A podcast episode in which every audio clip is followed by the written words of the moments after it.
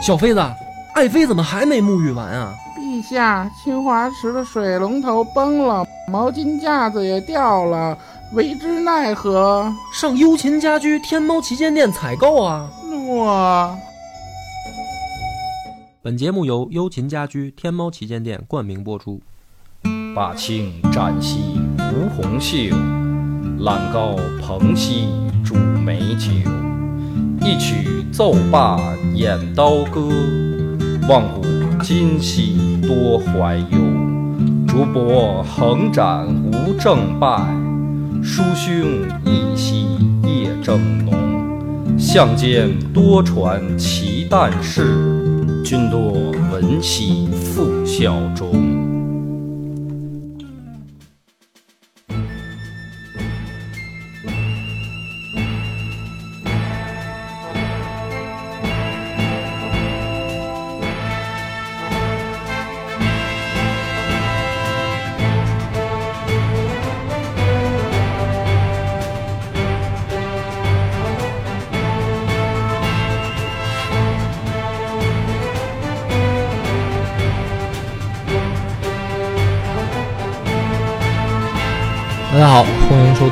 听《野史下酒》，我是主播恶霸波。大飞，老番仔，涛哥，咱那个前两天微信公众号我更那篇那个《太平广记》的，你你看了吗？我看了，后来我想了一下，因为我只节选了老子的那个一半儿，然后呢，今天我想干脆，嗯、试一试，嗯因为我原来想试着录《太平广记》，我老觉得特别短。短我说现在呢，就老子这个呢，我等于我那天写着写着吧，就觉得长，又觉得挺长的，所以我试试着录一期《太平广记》的，嗯看看这个行不行啊？所以呢，那个内容可能和微信里边的这个有一些有一些重复，有些重复，但是呢，我觉得不影响，因为还有不重复的，还有嗯多余微信、还会更长。对，而且呢是等于说呢，跟你看字儿呢可能不太一样。这个老子，首先分儿，咱挺早之前好像我跟你聊过吧，《道德经》的事儿啊，你你对他是一个什么印象，或者是一个什么什么样的这个我没什么太大印象，那老头岁数挺大，啊然后道法自然。道法自然？你对道这件事儿那都怎么看？我其实没太多的看法，你我不太信那个，你主要不是道不是迷信，就是你不是特别喜欢王阳明吗？嗯，对那你觉得王阳明的那个心学啊，算道吗？我觉得不算吧，我觉得他那应该算叫，就是哲学上给他过一个定义，叫主观的唯物主义，哦，就是他又有点唯心，有点唯物。所以你觉得道是唯心的是吗？嗯，对，所以我不太信这东西嘛。因为你觉得他后来是变成道教了，它对是一种宗教。对，哦，所以这个《太平广记》为什么我微信第一篇？因为它是它是这个老子是开篇，他先讲的就是神仙。《太平广记》一上来先讲了一大堆的神仙，然后这神仙里面第一个讲的就是老子。对我一看他那三百岁，我就不想看了。啊，实际这个咱们就从头讲啊，说老子那个本名呢叫重耳，字伯阳，然后呢楚国苦县曲仁里，啊住住址是这个。姓李是因为什么呢？是因为他家里面本身就姓李，就是他爹就姓李。嗯那么说他妈呢，就是怀孕之前是不是梦见大流星撞肚子吗？然后就怀孕了，醒了以后就就就发现，哎，确实有了。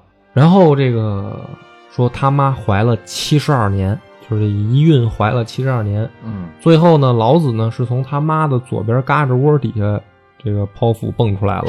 生下来以后呢，就是就是老头儿了，就是老头儿 啊，七十二年嘛。所以这咱先刨出这个，你先别说扯不扯淡的这个成分啊。然后说，所以为什么叫他老子呢？就是因为他生下来就是老头儿，所以叫他老子。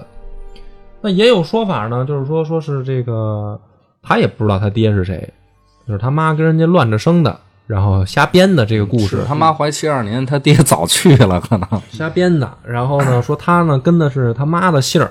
那最无稽的说法呢，就是说这个他妈生他的时候呢，是在一棵李子树下面生的。老子出来以后呢，就能说话，就说：“哎，行了，这个我就跟这树姓了，这就属于生个孩子跟随随邻居的这个这个这意思似的，就姓李了。就从他这个姓儿上来说呢，就有不同的说法。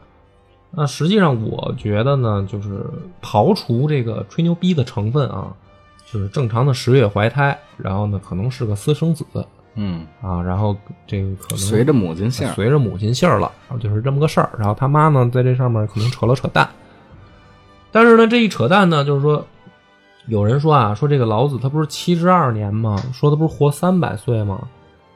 更神的说法就是说，他在上三皇的时候就有他了尧舜禹，啊，就就是从这个不是三皇是从这个神农伏羲这个、哦从啊更早，啊，更早的时候开始就说有他了。说神农的时候呢，他叫九龄老子；伏羲的时候叫玉华子；祝融的时候呢叫广寿子；黄帝的时候叫广成子；颛顼的时候叫赤精子；帝喾的时候叫陆图子；然后尧呢叫戊成子；舜的时候叫尹寿子。然后就反正就是他早就有他。然后呢，把这些皇帝都熬过去，他活下来了。对，就是说他在不同的这个呃大帝的身边的时候呢，是有不同的名字，但实际上就是同一个人。然后一直呢是到了这个周文王的时候呢，呃，说他是当这个守藏使，守藏使什么呢？就是仓库管理员儿嗯啊。后来呢，更还有一种说法就更神了，就是说在这个文王之后，到春秋战国的时候，他还活着呢，还蹦着呢。说在在最越国的时候就是范蠡啊，然后在这个吴国的时候就是陶朱公、嗯乙顿，所以就是扯了各种的蛋。那么直到这个东晋的时候呢，就是葛洪，他不是对道教进行了一个整体的梳理吗？葛洪呢就认为啊，说老子呢，这个如果要是人的话，就如果要入世的话，他应该是什么呢？就是大隐隐于市，然后呢也不做官，然后研究道术，他应该是这种形象。那么，为什么后世会对他传说了成各种的版本啊？说成各种德行呢？就是说，因为什么呢？因为葛洪认，就是葛洪认为，老子是对道的这个解说和研究，或者说立论呢，是有最突出贡献奖的啊，终生成就奖。所以呢，后世的这些徒子徒孙呢，为了让大家信道，嗯就把这个老子呢编编成了神话人物，就让大家觉得你们信的这个东西，就是这个开山鼻祖，他是一个真神，他不是人，他是神，所以你们能够可以好好信我们这个宗教。但是呢，也认为呢说这样其实不好，怎么不好呢？就是说这样反而人家不愿意修道了。这个道理是这样，就是说如果你们这个道教的开山鼻祖，他是一个人，嗯通过后天的修炼、修道，然后最后变成了仙也好、神也好，飞升了，那么我们才有一个学习的可能。就是他一开始也是人，我学他，我也能成神。仙，但是呢，说这帮后世的徒子徒孙这么一编啊，就是说他本来就是神，他本来就不是人，那这帮人就觉得，那我我就没希望了呗。所以葛洪认为说这样瞎编不好，等于给老子呢正了一下名，就说他其实也是人。那么这个后来呢，据说就是咱们现在一说，老说就是老子其实留下的就是一篇《道德经》嘛，畅销书就是《道德经》。其实反而不是，就是说，据说老子啊，他自己写的东西啊，反而不是《道德经》，他曾经这个留书什么呢？留书有很很多，就是呃，好像有就是他自己写的，包括符术啊、什么咒术啊，然后这个这个一共留了是九百三十多卷，然后符书七十卷，说这些才是真正老子自己写的东西。反而呢，这《道德经》呢是这个一个函谷关的这个官令叫以喜，就是叫喜的一个官令，他记述，他是作为老子的弟子记述老子的语言，最后他写的《道德经》就相当于什么呢？就是说论语，呃，就是说，对《论语》，就是说孔子的弟子们记述孔子的言行，留一了一《论语》，但是孔子其实写的是别的其他的著作，就没流传下来而已，这么回事儿。那么这个当时就说呢，说这个老子到底行不行啊？说确实有点厉害。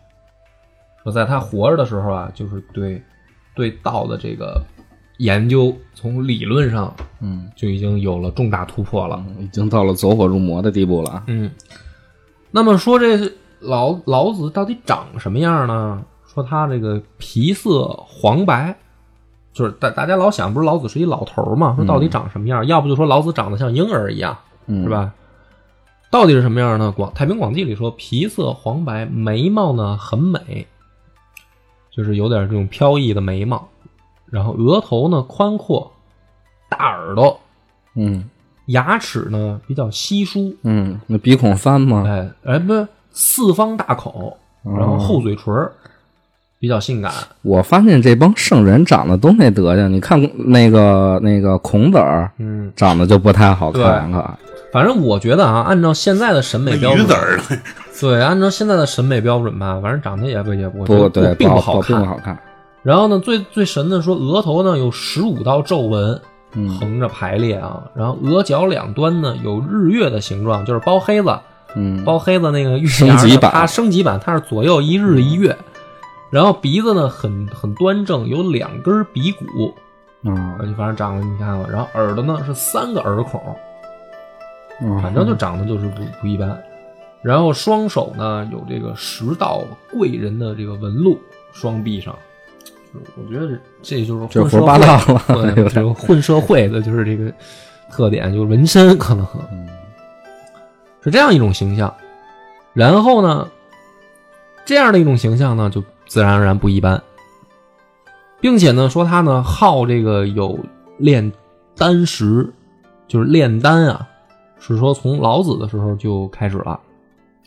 而且呢，他这个炼出来的丹呢，喝吃了以后就像仙药一样，嗯。还呢写符画咒，嗯。说这个能够驱鬼啊、辟邪呀、然后反正就是这一套东西。那么其实你可以发现，从《太平广记》的记载里来说啊，就已经歪了，嗯。就是有点后世的穿凿附会去强加给老子身上。我觉得他本身呢，就是李耳，应该就是一个很正常的老人形象，也没有说炼丹做符这些东西。他就是在比如说思想上更偏哲学思辨一些，他去通过观察事情万物的道理，总结了一个自己的这种哲学思想。然后流传下来，并没有说像宗宗教形式，说我要我是一个教主形象，然后我要传一些法术什么的。他这个不是法术，道是什么呢？我理解道是一种，你可以把它总结为规律，规律就是道，道理的道，就是一种道理。大自然万物，人生人生在天地间，你要顺合大自然的规律跟道理去生活，你就比较逍遥自在。那这个东西呢，就引到下面，就是有一段老子跟孔子的这个对话。对话当时呢，就说孔子呢也是在求道，求道的时候就听说有老子在江湖上这么一块，嗯就派自己的学生子贡，就说你去会一会他啊，为师呢这个殿后，你先上。子贡去了以后呢，那老子不就一句话就给他打发了吗？就是说你的老师是不是叫孔丘？这个其实写的就是说老子其实有点能掐会算的意思，说你老师是不是叫孔丘？说你回去告诉他，除非呢来跟我学习三年，啊，我知道你老师要干嘛，不就是想知道什么是道吗？说你来跟我让他跟我学习三年，我可以告诉他，啊你呢没戏。嗯，子贡呢也挺老实的，回去就把这原话呢就告诉孔子了，就是说我见着了，嗯这个老丹，他外号叫老丹嘛，说老丹说了，这个不告诉我，你得拜个码头去说。你得去啊，还得带上行李啊，这个估计得住三年。孔子一听呢，说那要不这个得会一会了，这个高高手啊，看来是去了以后呢，老子上来以后就先说啊，说你小子啊太狂，忒狂，对你呢没什么好处。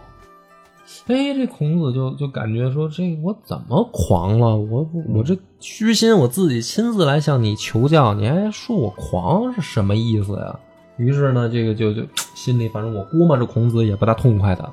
有一回呢，就是我在微信里面写的，把它连贯成一个事件了啊。其实这个《太平广记》里面记载，它是分开的多次事件。这是第一次见面，就是这么一个印象。老子说孔子狂。有一回呢，老子就看见孔子在那儿看书，就是说，哎，小子看什么呢？啊，反正你现在觉得挺逗的，说是然后跟孔子这么说话也也他妈挺逗的啊。孔子说：“这不是看这个这本杂志叫《周易》啊，说挺挺深奥的杂志，啊，这个有点意思。说而且呢，说这个古代圣人都看这玩意儿，嗯嗯，不是说是周文王写的吗？嗯，我看他说老子就说了，说圣人啊，看他没啥问题，嗯解解闷儿什么的还行。你小子又看不懂，你在这瞎看什么呀？你看得懂吗？看不懂。是吧？说你要看得懂，你说说这个《周易》的精髓说的到底是什么呀？你给我解释解释。这就跟小时候咱们上语文课似的，语文老师老说这篇文章的中心思想是什么什么，大家做笔记。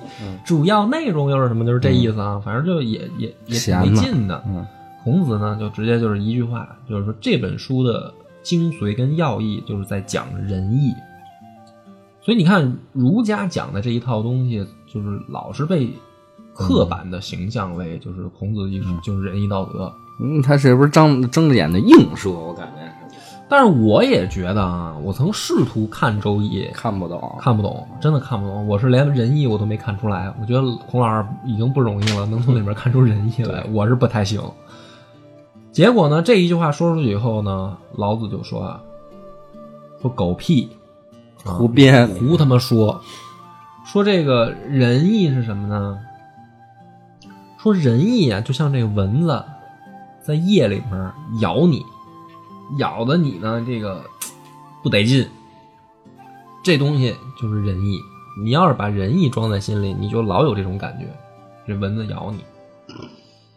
说这个东西啊，本身就是蛊惑人心，给人增加烦恼、增加不安定这个状态的一种狗屁的东西。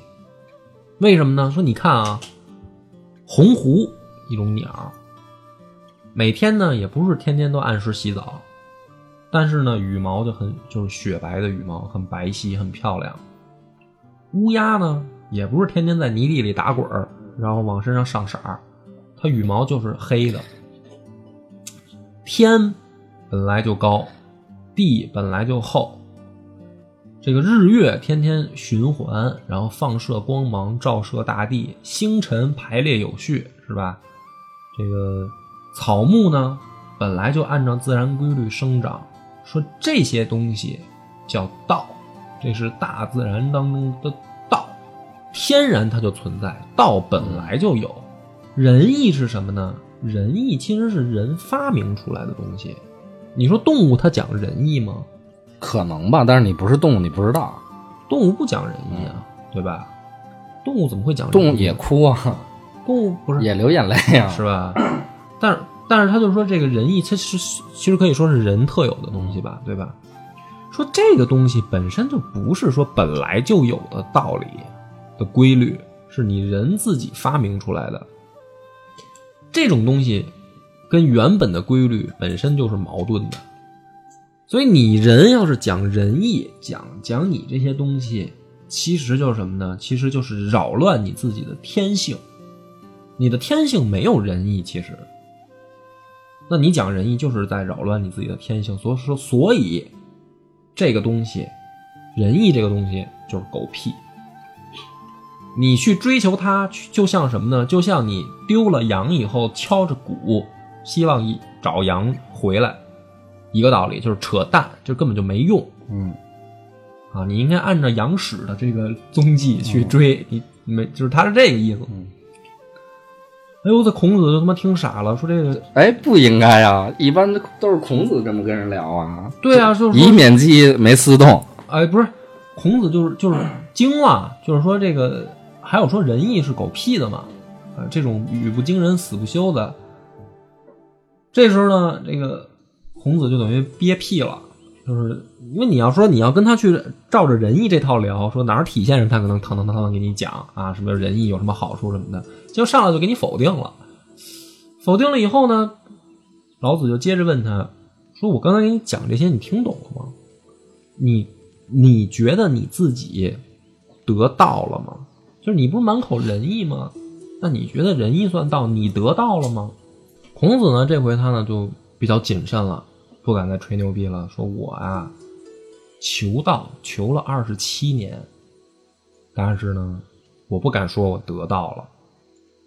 就是孔子，你还记得他那个有一句流传下来的话，就“朝闻道，夕死可以”吗？就是他一直表现的说，我这一辈子都在求道的过程当中。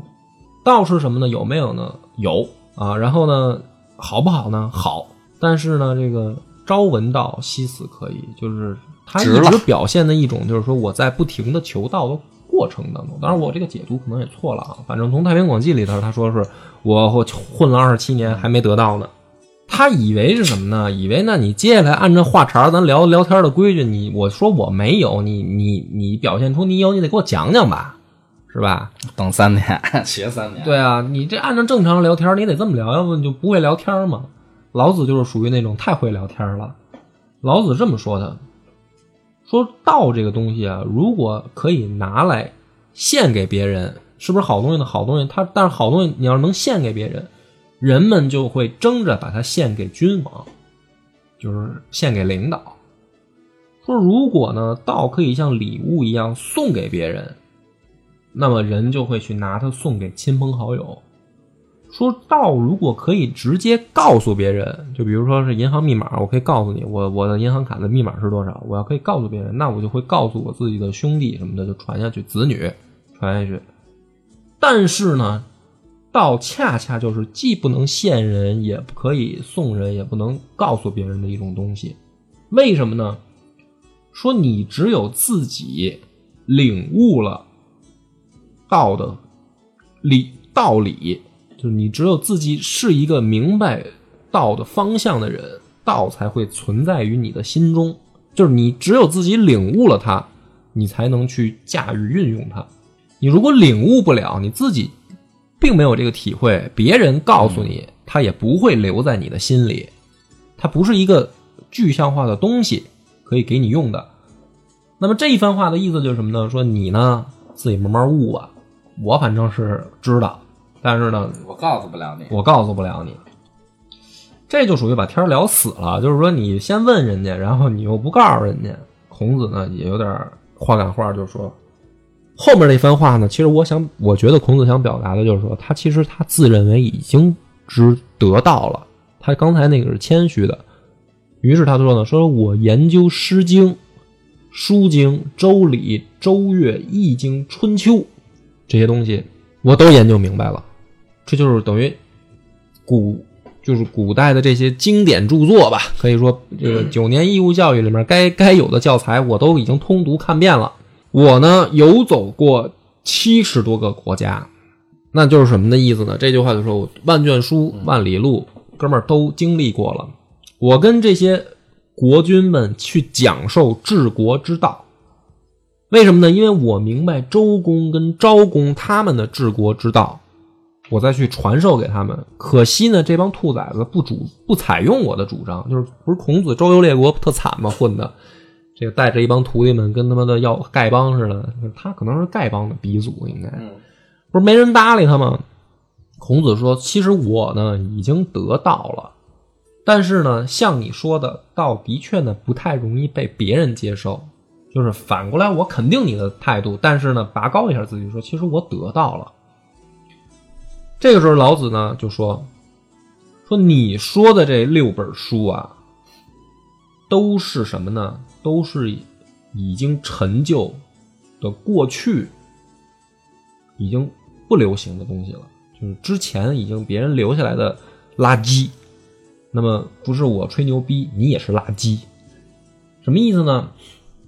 说这些东西就像之前的人踩下来的脚印儿，就是这些书啊，就像圣人写下来留下来的脚印儿。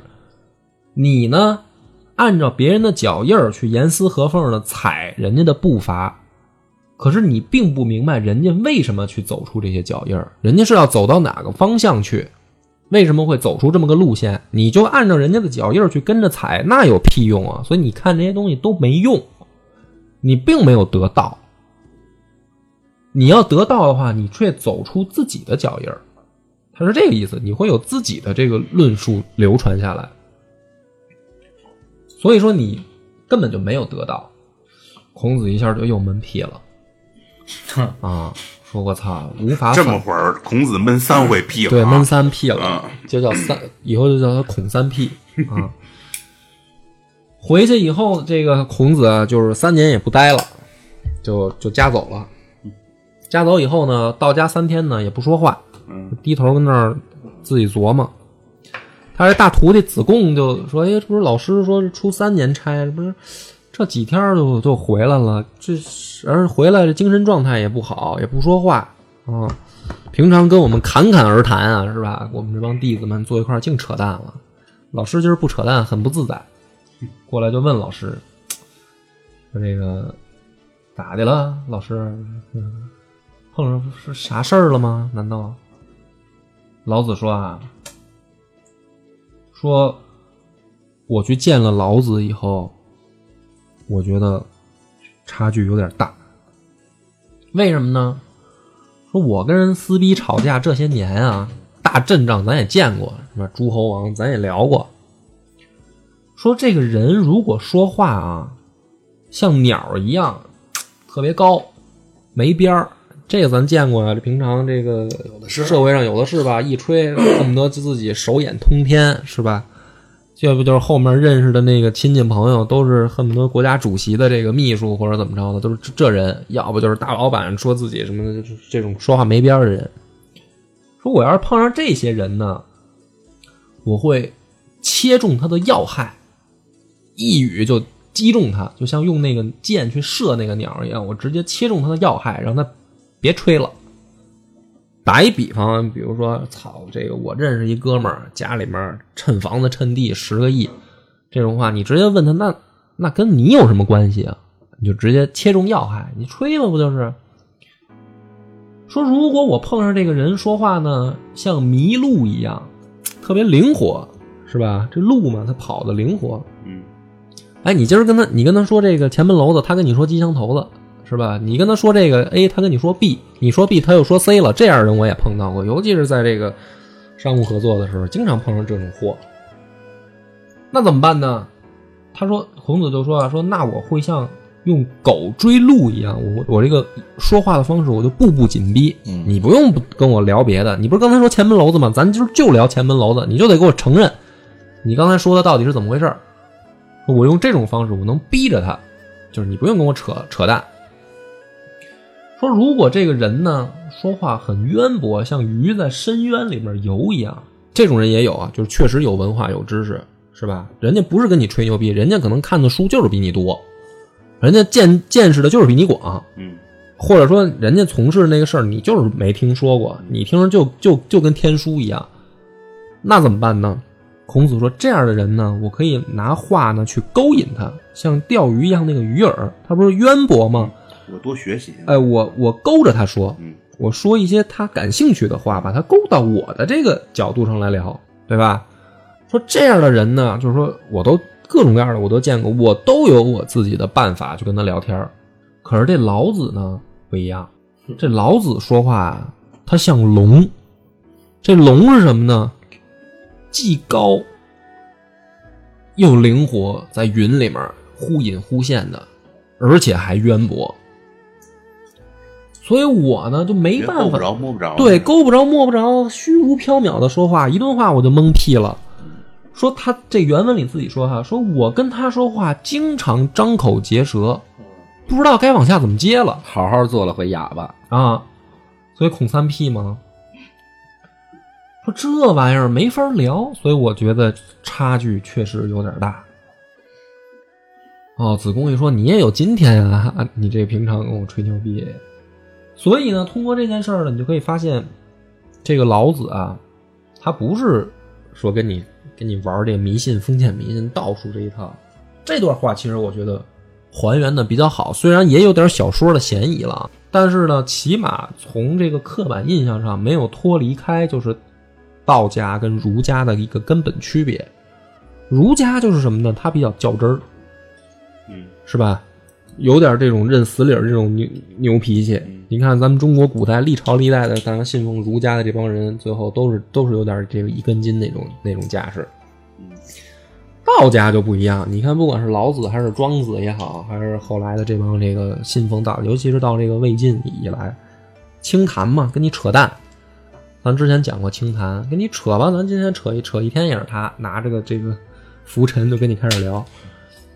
所以的确，他是在符合这种道家、儒家的刻板印象上，这个这一段写的是比较生动的。那这是一个事儿，这个咱微信里之前也说过。还就得讲那个讲点没说过的了。后来老子呢，在中原这边那个扯遍天下无敌手了吗？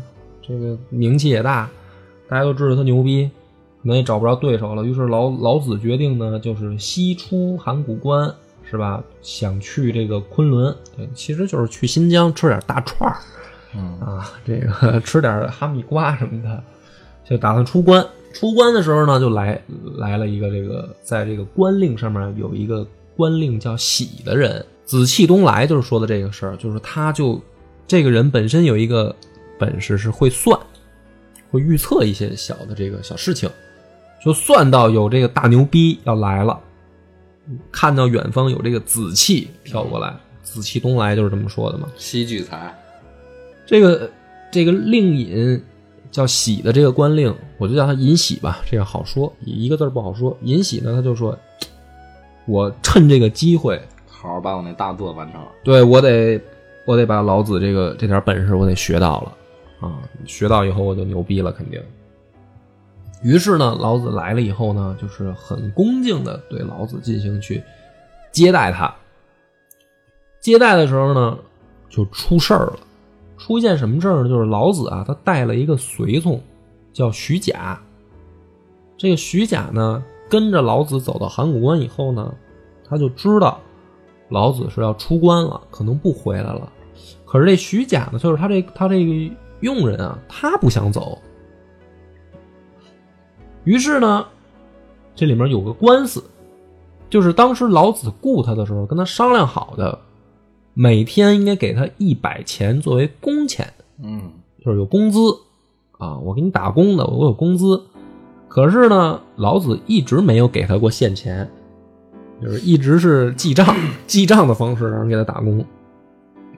这徐甲呢，现在就琢磨了，说你这一出关，我他妈找谁要账去呀？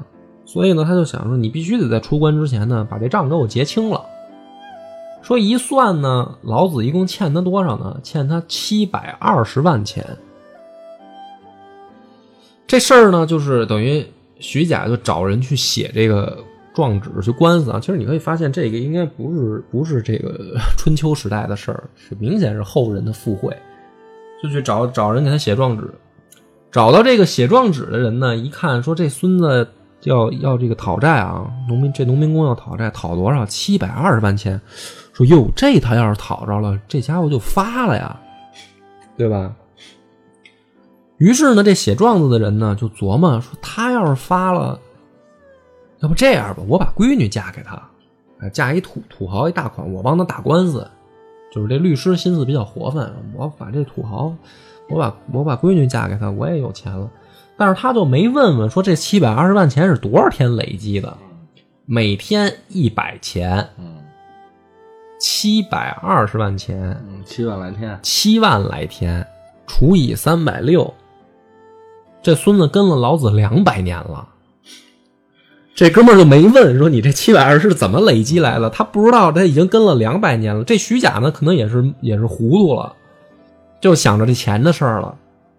于是呢，就把这事儿呢告告到官府里面，就这个官令这尹喜就知道了，说哟，还有人敢告我师傅。就去打听打听怎么回事吧，一打听还真有这么个事儿，确实是老子带的这佣人啊，欠他钱七百二十万，就回来就问老子，说这个师傅，你你那个佣人给你告了，打官司讨债，欠他七百二十万，这个怎么处理啊？你怎么不给人钱啊？这老子就乐了，嗯，这价格我就没想给，老子就说啊。就说你把他叫来，我跟他当面，我跟他对对质吧，我跟他我跟他聊聊。于是呢，就把这徐甲叫过来了。这老子就问他说：“孙子，我问你个事儿啊，按照正常的情况下，你琢磨着你能活多少年啊？那正常人也就是七十岁就到头了呗，嗯，是吧？说你不觉得你活了两百多岁有点什么奇怪的吗？”水獭说：“是，好像是有点奇怪，我怎么还没死啊？”说对呀、说我给你的东西远比钱值钱，说你早就该死了，要不是你跟着我，我把我这个道术、说符术，我潜移默化的这个在你身上起到了神奇的效果，你早嗝屁了。说你这还跟我要钱说行七百多万可以不要，把那二百多万给我的。啊？这这么一说呢，老子就来气了，说你这非要钱是吧？行，说你张嘴。这徐甲一张嘴呢，这老子呢，呲儿就把他那个嘴里面啊有一道灵符，叫太玄轻生符，就给抓在手里了。一抓在手里呢，这徐甲马上就变为一具枯骨，就倒在地上了。老子就说了，说这孙子没死，就是我这符撑着他呢，这不要钱吗？我这符一收，你也甭要钱了，这事儿也就齐活了。这事儿呢，这个这个殷喜呢，一看呢，就说说哟，师傅，那你这个别这么弄啊，这不是这个杀人了吗？相当于你在我这地头上，好歹我也是个 我也是个官儿，你别给我弄治安问题啊！说你给他弄起来吧，你你别给他弄死。老子说这人不识货，说他要是跟我西出函谷关，到了安西国，我给他的钱得拿黄金计算。说这就现在就七百二十万，他就怂了。这尹喜就求他说：“哎呀，算了，俗人嘛，你也别跟他较真儿，是吧？网开一面呗。”老祖说：“行行行行，说那这账我给他救活了，咱怎么算啊？”尹喜说：“算我的，好吧，算我的。”老师上黄金了啊。于是呢，老子就把这符呢又贴回去，这人就又起来了，死而复生。然后这钱呢，尹喜就给他还了，还了两百万给这人，这事儿就算过去了。然后呢，这个老子一看尹喜够仗义，替我还账，于是就悉心传授他这个道法。最后，尹喜把这个传授的道法总结成了《道德经》，流传下来。所以，《道德经》呢，我也读过，我还真没发现什么长生不老的这个秘方，基本上都是一些道理。是吧？道可道，非常道；名可名，非常名什么的，这个都是这个。然后呢，这个《道德经》呢流传下来以后呢，没有那么多的神仙事儿啊。就是说，到了比如说这个西汉的窦太后的时候，这不是一开始大家都是这个信奉百家嘛？就是春秋战国的时候是百家争鸣，没有什么固定的。这不是到了这个西汉窦太后的时候，他就是提倡黄老学说。就信奉道家的这种思想，与民休息，天下无争。所以呢，这个政政府按照道家的玩法，国家就日渐富强，有了文景之治。就没想到一到这个汉武帝这个富三代败家子身上，变成了这个罢黜百家，独尊儒术了，又把孔老二这个学说给搬出来了。所以这个汉武帝虽然。什么打仗很牛逼是吧？犯我强汉者，虽远必诛。但是实际上呢，国家生产严重倒退，人民生活控控秦皇汉武这俩事儿嘛，就这点事儿。嗯，所以呢，在《太平广记》上呢，最后记载就是，嗯、说但凡是信奉老子这一套的呢，都是这个可以福泽绵长，国家也欣欣向荣啊。不不信这一套的呢，就都都没有什么好结果。那么，于是呢，他顺着往下写啊，就说说这个老子之后，到了汉武帝的时候，汉武帝也是记载在《太平广记》里面的神仙传里面的，没有没有给他继承帝王，说汉武帝也求仙来的，但是那个呢，就是另一个故事了。所以，按照这个《太平广记》，其实你可以发现，有点从小说的写法、笔法去写了老子这么一个人跟他的故事，我觉得呢挺有意思的。所以呢，如果是读《道德经》的觉得没劲的话呢，可以可以看看这种野史笔记，啊，对于这个了解，我觉得是有一些乐趣的。但是最后咱们就还是回到原来那个问题，就是凡哥，你就听了这些以后啊，你依然觉得道它是一个唯心的东西吗？不觉着了。你这把那些后世的，就是强强附会给他的东西剔除以后，嗯，这本质那他绝对是唯物的呀，他在追求规律啊。这就是我一直在跟别人说的一个问题，对，本质的规律。对，所以我其实挺早我就读读过道经，实在读不下去，我德经我没看嗯啊，就是《道德经》分道经、德经。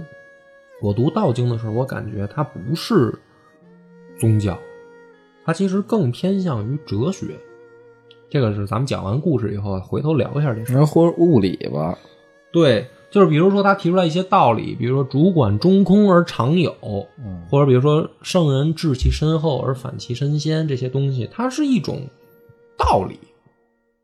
但是呢，为什么说后来好多人老是去推翻它，或者没有去，就是这个东西到变成最后怎么变成了神仙方术，变成宗教了？它没有变成哲学，怎么没像马克思那样说那个变成哲学？一个呢是这种这种天地的道理，如果你追其根本啊，你会发现就没有感情，就是道理、规律这些东西是不存在感情的。这个跟跟治世的这种思想呢有点相背离，就是人的启蒙，它是随着你的发展而不断的启蒙，更追求人性、人欲，追求人的主观能动的。所以你看，从《太平广记》后面的神仙列传记载，包括我国的这古代道家思想，就是包括比如说佛家也一样，就是比如说我们认识佛家，其实最我觉得大部分人可能是通过《西游记》认识的，啊，嗯没有几个人说真正的去研究佛经。一听说，比如说，你看过佛经吗？其实没有，对吧？你对佛教了解，可能大部分来源于《西游记对吧？猴、猪跟大壮，他们仨跟唐跟唐僧给你代表的就是你心目中的佛教印象。一聊道呢，可能就是三丰什么这个楚基他们这个武术这块儿的，就是你没有真的去读过道道家的这个经典，对吧？那为什么他们最后发展成这样？其实我觉得就是说，随着人的启蒙，其实道理是没有感情的。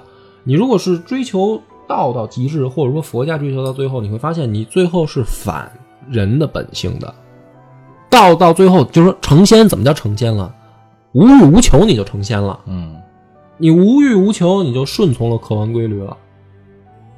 客观规律就是这天地间没有你了，你就完全化为天地之间的这个无形了，你就得道成仙了，你就不是人类，你的确不是人了。但是我觉得那也就没你了。而我觉得这种事儿还有另一种发展。你刚才说的就是天地万物这种自然状态，它有它的运行规律，嗯但是你人与人之间处理的这些事儿，嗯，它也有它的规律。所以对吧这就是儒家后来提倡的学说，就是儒家他不是说人无欲无求，为什么人儒家他重礼呢？礼实际上也，你想看刚才那个故事里面，礼其实一样是狗屁，是人发明出来的东西，对吧？为什么见面得这个打招呼啊、行礼啊这套东西没必要？你动物之间互相行礼嘛，动动物之间看着顺眼，直接就骑上去了，那你行什么礼啊？所以儒家这套其实它反而是说我人要发挥我自己的主观能动性，我要把控自己，对吧？君王治世是你要治，而不是说无为，这个就是跟道家相反的。所以直到最后，阳明先生就是王守仁提出的心学的时候，其实我觉得在那个时代提出来，他是真正把道家和儒家结合起来，最后才产生的心学。就是你看心学，它其实是是不是唯心的？所以给它的定义也是两边都在沾嘛，叫主观的呃唯物主义。对，所以你看，心学不是那个新旧的心，它是心心理的那个心，就是心肝脾肺肾那个心。这个心，我觉得是说到最后，这两种思想到结合到一定程度的时候，发展出来的一种哲学。我觉得心学更偏向于哲学思想。在人群里讲道理，对你既要肯定人是有主观能动性的，人是他有自己的感情，但是呢，你要顺乎人的一个人情的道理，人情的道理也是天地万物间应该存在的，不是说是狗屁。但是呢，你不要去刻板的像儒家那样去强硬的追求，就是按照礼、按照仁义、按照这些去。那是他妈疯子。对，心学就是我觉得说他最后提出好，就是其实说到归根结底，就是你的心所向往的要有一个限度就行了，对吧？就是说不要我不要穷奢极欲，这个你比如说你真的去欺负别人，你心里就一定好受吗？当然，除了我我我指的就是正常人啊。就比如说你真的，比如说你看见一个人，你上去你上去给他抽他一巴掌，你心里其实也不好受，对吧？你去占人家，你偷了别人东西，你心里其实也是战战兢兢的。这个心它一样是要追求一个道理的，这个规律是本身就在心里面，天地间自然形成的。你做了坏事，你就会有会有不安，愧疚感。对吧？所以好像这个延伸呢，再往后呢，也是留一点副白，靠大家就是我讲的呢，是希望引起大家的兴趣，而不是说我说的就是对的。感谢大家的收听，本期到此结束。